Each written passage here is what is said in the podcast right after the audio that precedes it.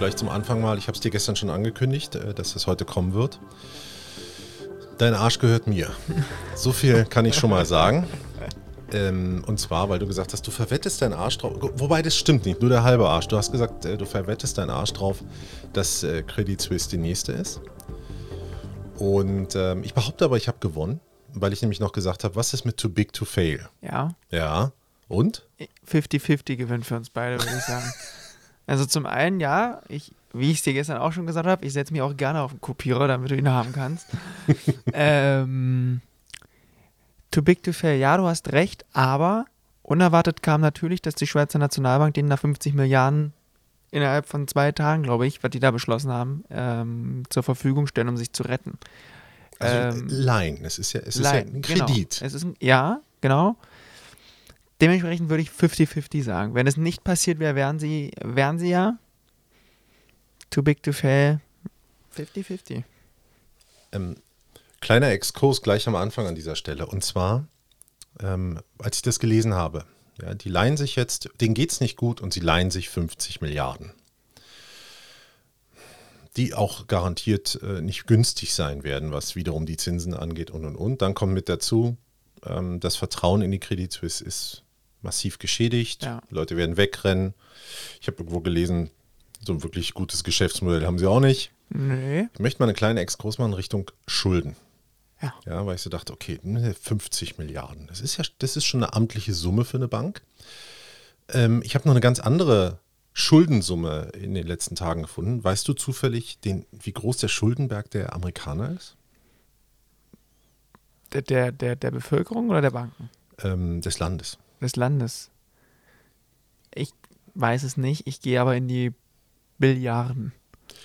Es waren 30.000 äh, Milliarden. Hm. Ich habe die Zahl das erste Mal wirklich gesehen und dachte so, das ist eigentlich schon, also sind das, sind das noch Schulden oder ist das schon absurd? Hm. 30.000 Milliarden, das sind wahrscheinlich, ich habe jetzt gar keine Ahnung, sind Billionen wahrscheinlich, ne? Wahrscheinlich. Ja, irgendwie ja. so. Ja. Ähm, wahrscheinlich 3, noch was Billionen. Ich bin jetzt nicht so der, der Nullenumrechner. Ähm, 50 Milliarden Credit Suisse, 30.000 Milliarden USA. Mhm. Wenn wir jetzt mal so generell auf Schulden gucken, hat das überhaupt noch Substanz? Ist, ist, das, noch, ist das noch reell? Boah, überragende Frage. Ist du noch? darfst sie auch vertagen. Also ich, ich, ich glaube, irgendwann ist dein Schuldenberg so groß, dass es niemanden mehr interessiert, dass er da ist. Das ist wie bei Fußballvereinen.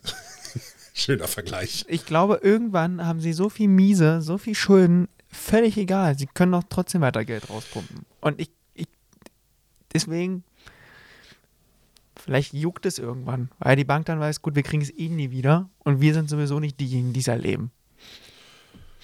Ja, also gut, irgendjemand wird dieses oh. Geld verlieren. Äh, ja. Ganz am Ende wird irgendjemand sagen, ups, ist ja, weg. Genau. Oh. Nur diese Dimensionen, die jetzt in dieser, in dieser Woche etwa, das ist ja nichts Neues, das Thema.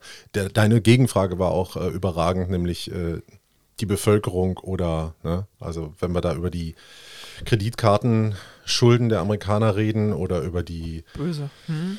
Studiengebührenschulden, das ist ja auch eine total beeindruckende Zahl, ja. Ähm, gut, wobei es natürlich immer ganz leicht ist, nach Amerika zu gucken, wenn wir unsere Schulden hier angucken, das ist auch nicht viel besser. Ja. Aber ich wollte nur mal ganz kurz, wir können es gerne vertagen auf eine andere äh, Geschichte, weil es, glaube ich, dann schon fast philosophisch wird, ja. zu sagen, okay, wie viel, wann sind Schulden noch Schulden und wann sind sie einfach nur noch ein Phänomen oder äh, nicht mehr, nicht ja. mehr greifbar. Ähm, aber, und jetzt gehe ich wieder zurück. Okay, Credit Suisse hat irgendwie den Kopf aus der Schlinge gezogen, sagen wir es mal so, indem sie jetzt 50 Milliarden zur Verfügung gestellt bekommen und sich leihen dürfen. Naja, ist das jetzt, das ist ja kein, kein Qualitätsmerkmal für eine Bank. Nee. So. Wie geht die Nummer weiter? Tja, wie geht die Nummer weiter? Naja, sie, sie stecken ja in einem Transformationsprozess. Ne? So. Welcher Art? Naja, sie wollen ihr, ihr Geschäftsmodell eben weiter darauf ausrichten oder weiter darauf spezialisieren. Wenn ich mich jetzt nicht falsch äh, irgendwie gelesen, äh, verlesen habe oder whatever, ähm, dass die oder anders, ich fange anders an. Die Credit Suisse hat was für Kunden? Das sind in der Regel alles hochbetagte Menschen, die alle eh schon ein bisschen mehr Kohle auf dem, auf dem Knöchel zu sitzen haben. Dementsprechend ist deren Kreis natürlich an Kunden so oder so schon mal kleiner. So. Jetzt haben sie dieses Vertrauensproblem. was passiert bei einem wirklich, bei einem Multimillionär oder bei einem Milliardär, wenn eine Bank ein Vertrauensproblem hat? Kann ich, A, weiß ich es nicht, wenn ich A, keiner bin. Zweitens kann ich mir aber schon irgendwie vorstellen, dass, ähm, die neigen ja dazu, sehr Acht zu geben, was mit ihrem Geld passiert. Dementsprechend kann ich mir schon vorstellen, dass viele von denen jetzt sagen, nee, Freunde, pass mal auf, jetzt bin ich hier weg. Ähm, ich kann schon so einen kleinen, ähm, also ich gehe davon aus, dass so ein kleiner Wegrennfaktor schon passiert bei der Credit Suisse an Kunden, einfach aufgrund dieses Problems, was sie haben mit ihrem Image. Und die Transformation soll ja einfach nur das Vertrauen wieder bekommen. Sie wollen, sie wollen ähm, ihre Bilanzen besser in den Griff bekommen, indem sie ähm, ich weiß nicht, was habe ich gelesen? Ich glaube, sie wollen ähm, wieder Anleihen zurückkaufen, vor allen Dingen jetzt dadurch mit diesen 50 Milliarden, um sich, um dieses Loch wieder zu, zu füllen, was ja entstanden ist durch die, durch die Zinserhöhungen. Ähm, sie wollen, glaube ich, auch äh, neue mh, mm, also ich glaube, sie wollen auch die Chefetage leicht ausräumen und da neue Köpfe. Also, es, also ich, mal wieder. Ja, ich glaube, ich glaube nicht, dass das die ultimative Rettung ist für die Credit Suisse, nur weil sie jetzt 50 Milliarden haben. Also sie werden die Löcher stopfen, damit sie ihre Bilanzen in den Griff kriegen und sie werden es vielleicht nutzen, um äh, weiß ich nicht, irgendwelche Versicherungen oder sonst irgendwas abzuzahlen. So, aber was im Endeffekt das Problem bleibt ja weiterhin. Mir, mir kommt irgendwie so eine ganz bescheuerte ähm, Parallele in den Kopf ich, ich stelle mir die Credit Suisse gerade irgendwo in einer, in einer, keine Ahnung was, in der Prärie vor, als verletztes Vieh. Hm. Ja, irgendwie, keine Ahnung, also ein Gnu oder irgendwas. Wahrscheinlich lebt das nicht in der Prärie, ich weiß es nicht. Aber du weißt, was ich meine, ja, ja irgendein. Nehmen wir die Appalachen, in den Appalachen. so. In den Appalachen, ja. Ein verletztes Gnu. Ja. So. Dem kannst du jetzt einen Verbandskasten hinwerfen und sagen, mach was draus. Als Gnu taugt das Vieh gar nichts mehr. Das wird sie nicht mehr vermehren. Das mhm. wird nichts mehr für die Gemeinschaft tun, gar nichts. Die Frage ist nur, wer frisst es? Mhm. Ja, kommen die Geier, kommen die Wölfe, kommen die Mo ja, ja, Monster. Die Monster, genau ja. so, ja. Ähm, und den Eindruck habe ich jetzt gerade von der Credit Suisse. Also mhm. ist, die, ist die Credit Suisse eigentlich überhaupt noch, ein, ist es nur noch ein Objekt der Spekulation würd, für alle anderen? Ich würde schon sagen, ja, weil, machen wir uns mal nichts vor, wenn eine so große Bank angewiesen ist auf eine Nationalbank, weil sie sonst alleine nicht mehr leben kann, dann ist das Ding ja tot. Also entweder sie retten diese tote Kuh jetzt und versuchen wirklich ihre Transformation so durchzuziehen, dass von Grund auf ganz neues Modell entsteht, neues Vertrauen entstehen kann, neue Kunden akquiriert werden können und vor allen Dingen eine neue Gewährleistung eines, ähm, also ein, ein besseres Qualitätsmanagement entsteht. Das glaube ich aber nicht, weil was sie jetzt zehn Jahre länger schon vergeigt haben, warum sollte das jetzt passieren? Klar, okay, jetzt war es ein Warnschuss. Das ist wie bei einem, der äh, vielleicht irgendwelche Suchtprobleme hat. Wenn er erst einmal auf dem Boden liegt, vielleicht realisiert er es dann. Aber was musst du machen? Gut, das ist jetzt nicht, wenn ich wüsste, was man konkret machen könnte, wäre ich wahrscheinlich die Person, die sie einkaufen würden. Genau. Aber und dann ist, letztendlich kannst du ja Vertrauen nur aufbauen, behaupte ich, wenn du wirklich an der Spitze jetzt jemanden hast, wo jemand sagt, oh, ach der, na, mhm. wenn der kommt, dann, ähm, ja, oder die, Jetzt fällt mir auch kein guter, reicher Geschäftsmann ein aus der Schweiz. Ich kenne keinen. Ich dachte, jetzt kommst du mit deinem Freund Elon um die Na, Ecke. Elon könnte das machen. Ja? Elon. Rufe ihn mal an. Macht er.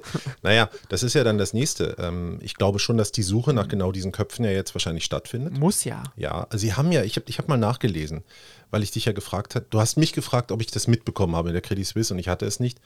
Und meine Gegenfrage war ja, ähm, seit wann ist es denn so? Mhm. So, und du hast ein paar Jahre gesagt. Und ich glaube, es fing 2019 schon an, dass mhm. die irgendwie äh, so eine kleine Talfahrt hingelegt haben. Absurdeste Managementprobleme habe ich nachgelesen.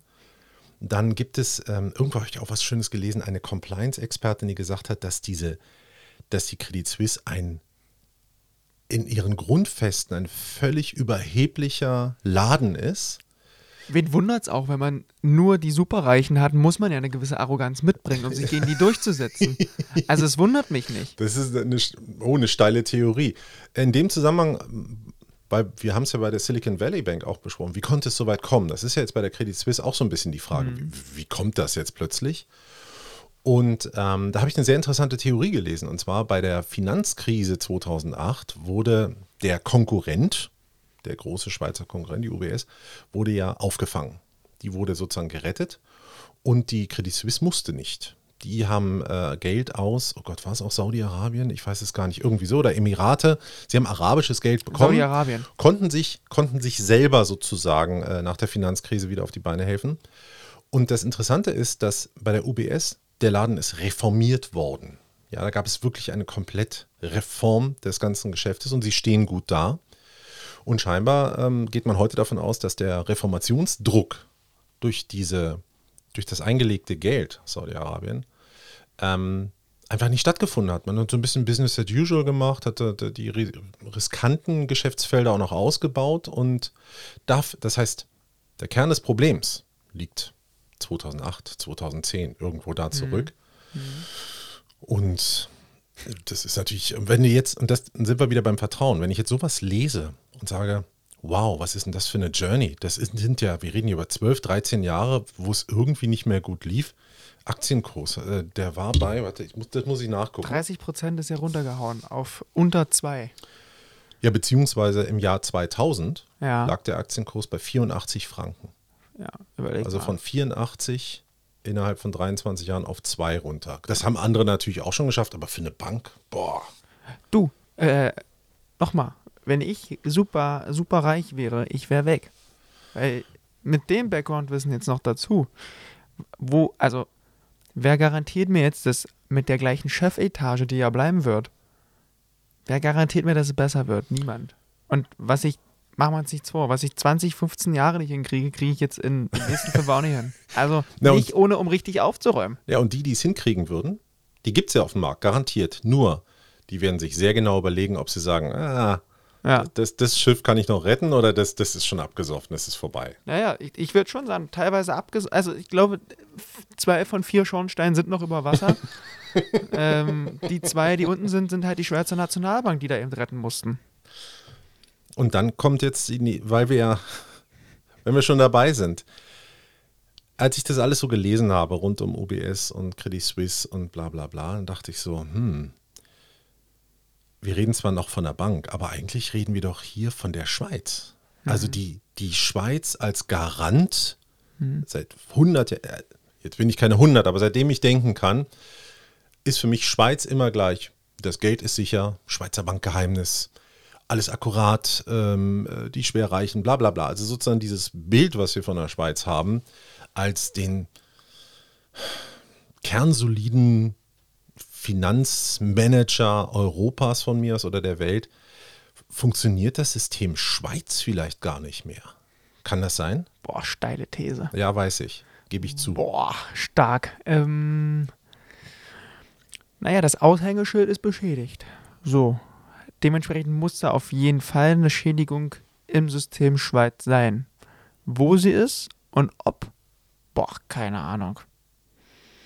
Ja, weil die, die Schweiz, entschuldige bitte, aber die, die Schweizer Politik hat sich ja auch nicht geäußert. Das, Deswegen. Ist ja, das war ja dann das nächste. Deswegen bin ich, glaube ich, drauf gekommen.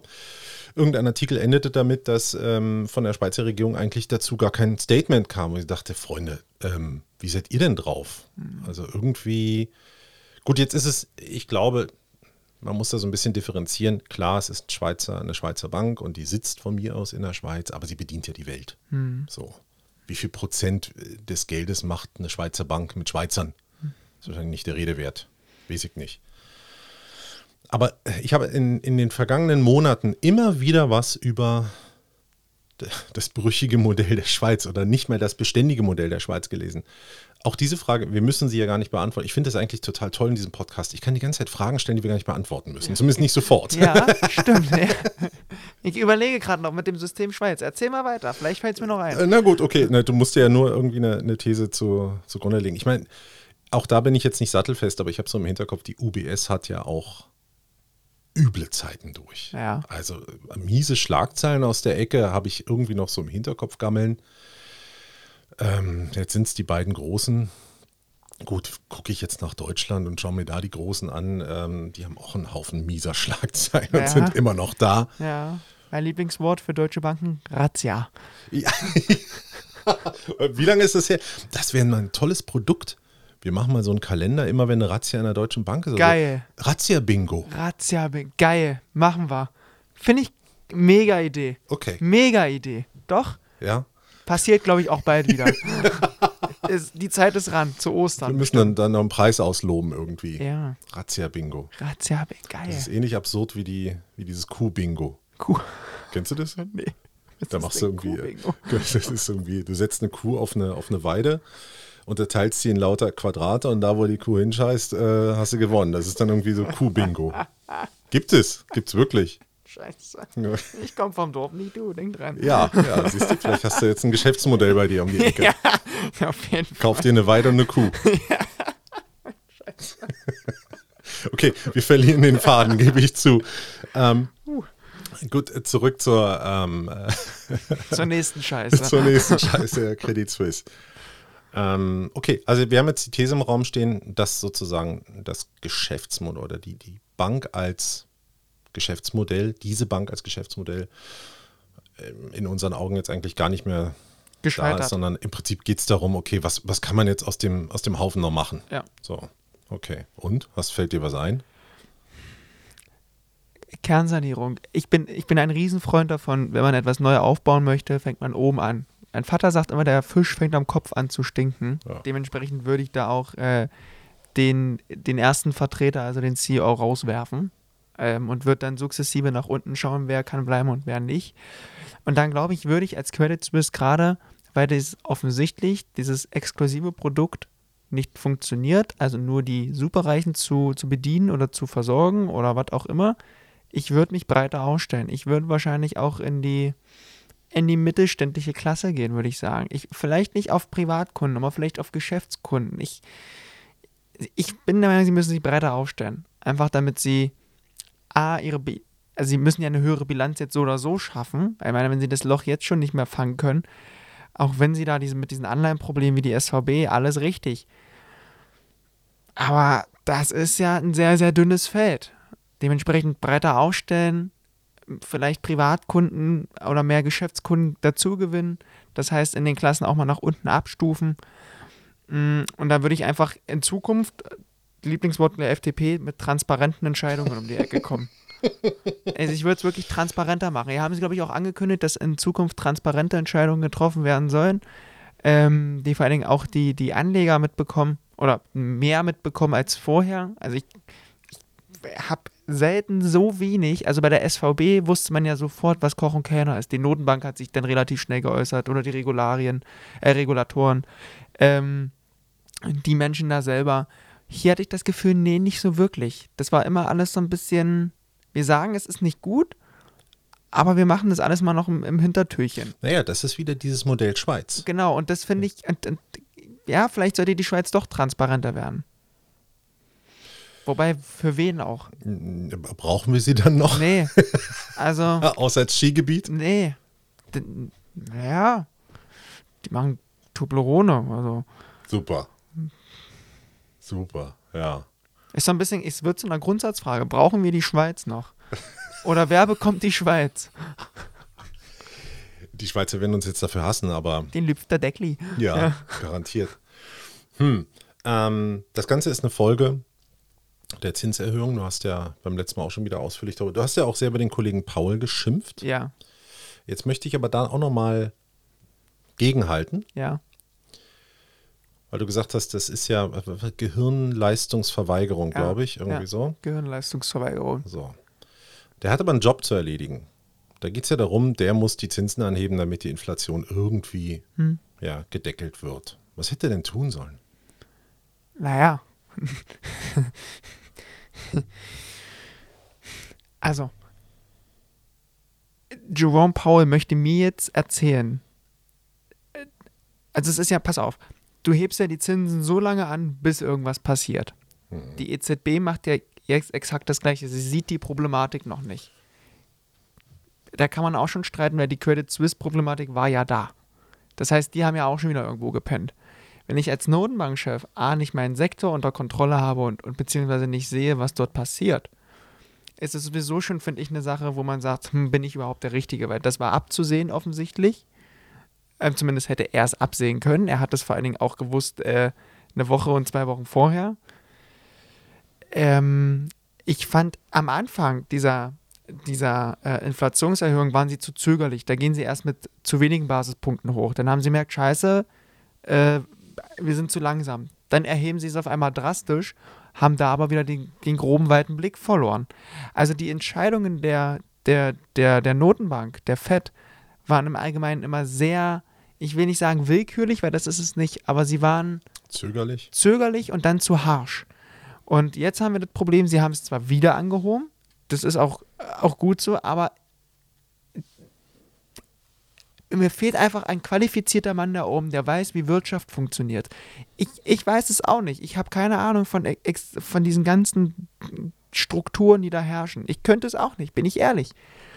Aber wenn er da sitzt, dann muss ich wissen, was in der was mit der Wirtschaft passiert, was mit den Banken passiert, wie sich das Verhältnis Anleihe-Aktien verhält und welche Risiken ich dazu habe. Ich meine, Sie kriegen ja jetzt auch selber mit, dass das Problem nicht ist, dass die Löhne steigen, sondern das Problem, was die Inflation weiter antreibt, sind die hohen Gewinne. Und ich hatte letztens einen, einen Diskurs mit meinem äh, äh, mit meinem Projektsteuerer, also gut, guter, guter Freund von mir auch, und er meinte, naja, die schreiben ja eigentlich alle gute Zahlen, die Unternehmen. Und dann sage ich, ja, A ist das ja auch logisch, weil die Preise steigen ja. Das heißt, habe ich auch so oder so. Aber das ist ja genau das Problem, was irgendwann dazu führen muss, dass es irgendwo mal knallt, weil das hält die Inflation ja dauerhaft hoch. Mhm. Und ich, das Problem, finde ich, hat die Federal Reserve einfach noch nicht gesehen. Ich glaube, sie schauen immer noch zu sehr auf die steigenden Löhne und auf die Arbeitsmarktdaten statt auf die Unternehmen an sich, die einfach zu hohe Gewinne eben erwirtschaften für diese Zeit. Mhm. Und da steuern sie meiner Meinung nach nicht stark genug gegen. Jetzt weiß ich auch nicht, wie man es besser machen kann. Das ist äh, typisch, man kann meckern, aber keine Ahnung, wie man es macht. Aber es ist schon mal ein Schritt mehr, das besser zu erkennen als die. Glaubst du denn, dass Christine Lagarde das besser macht? Naja, Christine Lagarde also ist transparenter. Sie, ähm, ich finde, sie hat die, den gesamten europäischen Banken- und Finanzsektor einfach viel besser im Blick mit all ihren Leuten rum als, als Jerome Powell. Das, wenn man sich die Pressekonferenzen hört, teilweise hat er ja zu Beginn Dinge erzählt, ähm, die ein bisschen fernab waren von dem, was eigentlich ist und wo ganz, ganz, ganz, ganz viele Bankhäuser oder Experten und Expertinnen gesagt haben, ey, nee, du musst die Zinsen höher schneiden oder es ist so, oder wie auch immer, ganz, ganz viel Gemecker. Bei Christine Lagarde war das nicht so. Man hat gedacht, okay, wann macht die EZB jetzt endlich auch mal was? Die ja. haben ja ewig gebraucht. Aber es war nie so der Punkt, dass man sagt, oh, was machen die da eigentlich? Also es war nachvollziehbarer.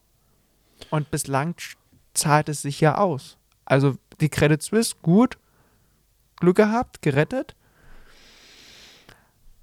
Aber sie haben jetzt wieder um 0,5 Punkte angehoben. Damit signalisieren sie, dass keine Gefahr im, im, im Bankensektor da ist. Ähm, damit wollen sie die Inflation weiter drücken. Sie haben erkannt, dass die Probleme nicht die Löhne sind, sondern die, die steigenden Gewinne.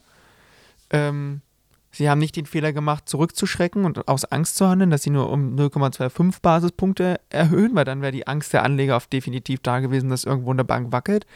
Das heißt, an sich weiß sie, dass die Banken noch keine Löcher zu stopfen haben aufgrund der Anleiheverluste. Und das ist viel mehr wert, stand jetzt, als es Jerome Powell auf dem Schirm hatte. Hm. Okay. Ich habe mich in den vergangenen Jahren. Ich glaube aber auch, um das zu ich glaube aber auch, dass die EZB von vornherein viel mehr Druck hatte als die FED. Die FED war ja die erste Notenbank oder die, die, die erste von den beiden, die die äh, Zinsen erhöht haben. Und bei der EZB war ja von vornherein Druck auf dem Kessel. Alle Medien haben sich darauf, was machen die und was und wie. Ich glaube, die hatten so viel Druck, dass die gezwungen waren, sorgfältig alles abzudecken, was da ist. Dementsprechend, glaube ich, hat es auch länger gedauert bei denen, weil sie nicht den Fehler machen wollten, wie die FED. Im Endeffekt hat, kann man sagen, die, die EZB hat die FED erstmal verrennen lassen, vorrennen lassen, schauen, ob das funktioniert, haben gemerkt, scheiße, die machen das nicht so cool, da sind nicht alle mit und machen es einfach besser. Na gut, das ist eine brauchbare Strategie. Das ist eine brauchbare Strategie und es wenn, hat niemanden geschadet. Wenn ich jetzt ein Jahr zurückgehe oder auch zwei, ähm, mir fallen zwei Sachen ein. Das eine ist, dass ich als normaler Konsument immer dachte, okay, warum ist das Geld immer noch so billig? Warum die ganze Baugeschichte? Ähm, in den letzten zwei, drei Jahren dachte ich mir so, okay, das, das Verhältnis fühlt sich falsch an. Und wenn ich jetzt ins Vorjahr gehe, jetzt ein Jahr zurück, auch da kann ich mich an Stimmen erinnern, wo dann genau vor diesen Erhöhungstermin dann immer so die Frage war, naja, wird jetzt endlich mal erhöht oder nicht? Das heißt, im Prinzip, es haben ja alle kommen sehen in irgendeiner Form. Jetzt ist es nun mal so, es wurde lange gezögert, wurde lange gewartet und jetzt sind wir innerhalb von einem Dreivierteljahr, haben wir 3,5 Prozent Erhöhung, was schon eine, eine Ansage ist. Ähm, aber ganz ehrlich, das hätte man doch kommen sehen können. Die Inflation nicht unbedingt. Ja, und Ukraine. Ähm, hm. Russland-Konflikt auch hm. nicht unbedingt, aber trotzdem ist es jetzt, wenn ich jahrelang so billiges Geld bekomme, ähm, muss ich doch kein Finanzgenie sein, um mir ausrechnen zu können, okay, der Pendel schlägt irgendwann zurück.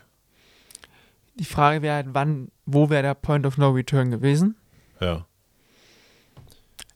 Irgend, ja, stimme ich dir zu. Aber da weiß ich, da bin ich nicht tief genug drin tatsächlich, weil ich mich vorher damit nicht so beschäftigt habe.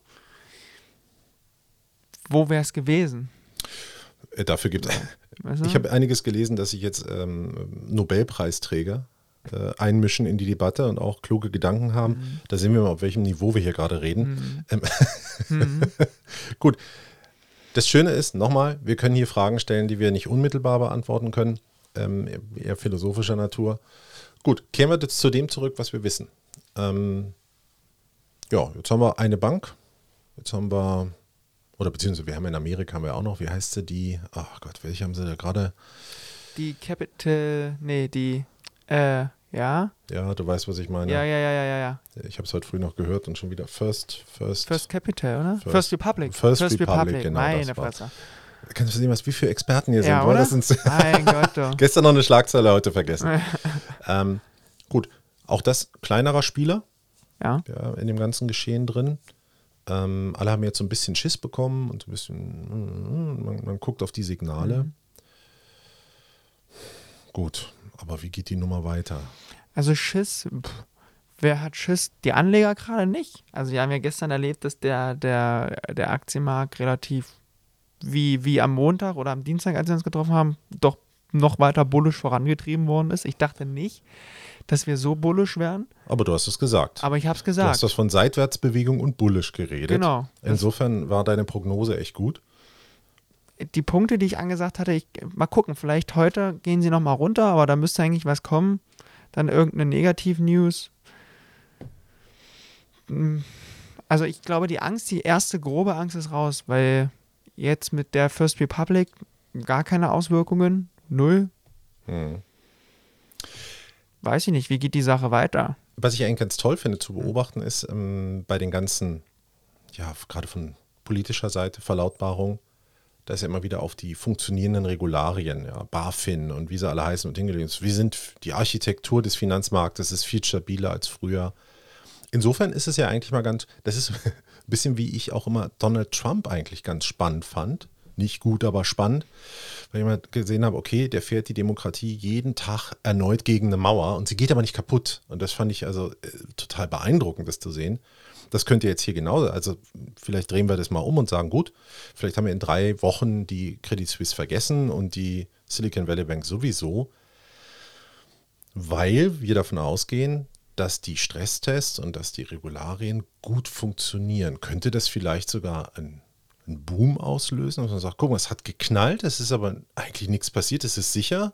Hey, lass uns mehr Risiko fahren. Wäre das eine, eine, eine denkbare Strategie? Klar, hundertprozentig. Ich glaube schon, dass das jetzt auch äh, drin ist am Markt, dass diese Euphorie, in Anführungsstrichen Euphorie da ist, dass es erstmal abgewandt wurde und gut gelöst wurde oder schnell und verhältnismäßig gut. Obwohl äh, die Aktionäre nicht gerettet wurden, ähm, sondern ganz klar die, die Kundengelder. Aber führt es zu mehr Risikobereitschaft, denkst du? Oder könnte es zu mehr Risikobereitschaft das, das ist eine philosophische Frage. Das glaube ich nicht. Ich glaube nicht, dass es zu mehr Risikobereitschaft führt. Ich glaube aber schon, dass man. Nö. Ich glaube, das ist ganz, ganz einfach zu erklären. Ich glaube, Aktionäre sammeln einfach jetzt das auf, was endlich nach unten gepolstert ist und bereichern sich jetzt erstmal daran. So einfach. Würde ich das jetzt mal deuten. Mhm. Ähm, wenn ich da unverkopft drangehe und was, was ich gestern Abend gemacht habe, einfach mal so durchgescrollt habe und mal schauen, was, die, was da so alles. Ich weiß nicht. Es ist, es ist so typisch für die passende Zeit. Auf der einen Seite haben wir total beschissene News und alle freuen sich aber trotzdem und es wird positiv bewertet und wir haben positive News und alle finden es blöd. Für mich beste Beispiel, wir werden 20, 30.000 Arbeitsplätze von den Tech-Unternehmen äh, leergeräumt, braucht man nicht mehr und es ist positiv, weil dadurch A, keine Lohnausgaben mehr wurde positiv bewertet, die Aktienmärkte stärken, gingen hoch, wo du dir aber eigentlich sagst, naja, aber das Problem war ja nicht der Lohn, sondern, na, was ich vorhin schon gesagt habe, ähm, die Gewinne. Also das ist so ein bisschen, ja, alles Schlechte wird positiv und alles Negative mhm. wird mhm. noch positiver. Nee, ist ja das gleiche. Negativ wird positiv und positiv wird negativ. So, jetzt. Ja, das ist etwas, ja, ja, hat mich auch so ein bisschen beschäftigt die letzten Tage, wenn ich mir die äh, Quartalszahlen oder Jahreszahlen waren es ja angeguckt habe. Ähm, ich denke, Saudi Aramco ist wertvollste Firma, ähm, BMW macht Audi, alle sagen, läuft super, läuft super, läuft super. Und ich denke, okay, was haben wir? Mhm. Klimaerwärmung. Äh, wir haben Menschen, die sich auf die Straße kleben, weil ihnen das so, so ernst ist und sowas. Und äh, die gefühlte, das gefühlte echte Leben und das, was in der Zeitung steht, was erfolgreich ist, scheint genau entgegengesetzt zu laufen. Mhm. Ja. ja. Vielleicht müssen wir nur auf unsere auf unsere schwärzesten Teile der Seele gucken, wissen, wie man Geld verdient. Ja, wahrscheinlich. War, so. Es war vermutlich auch immer so, ja. Aber hm, ich, ich, bin ja immer noch verträumt und denke, vielleicht gibt es ja irgendwann mal so einen Mittelweg. Aber okay. nicht, nicht mehr in meinem Leben. Ich aber weiß ich nicht. Ich glaube, dass dieses Jahr so oder so genau so weitergeht, wie es jetzt auch angefangen hat. Es wird jeden Tag äh, wird's irgendwie emotionsgetrieben sein und von irgendwo kommt wieder noch ein Monster aus den Appalachen her, aber Weißt du? Wobei, ähm, mir fällt aber eine Sache ein. Das fand ich letztes Jahr, da war eine Schlagzeile irgendwo, das fand ich ganz hoffnungsvoll eigentlich. Da ging es um BlackRock. Ja. Also ein tolles Thema. Ja. ja. BlackRock. Können wir auch übrigens nochmal eine ganze Nummer zu machen. Allein gerne. deswegen bin ich Friedrich Merz Befürworter. weil? Weil er eben bei BlackRock war. So einfach? Ja. Okay. Ich, weil ich, herausragende Firma, ich mag die, auch wenn die wirklich zu groß sind und so viel Macht haben. Aber ich mag die. Mhm. Die dunkle Seele. Oh ja, da könnten wir jetzt wirklich diskutieren.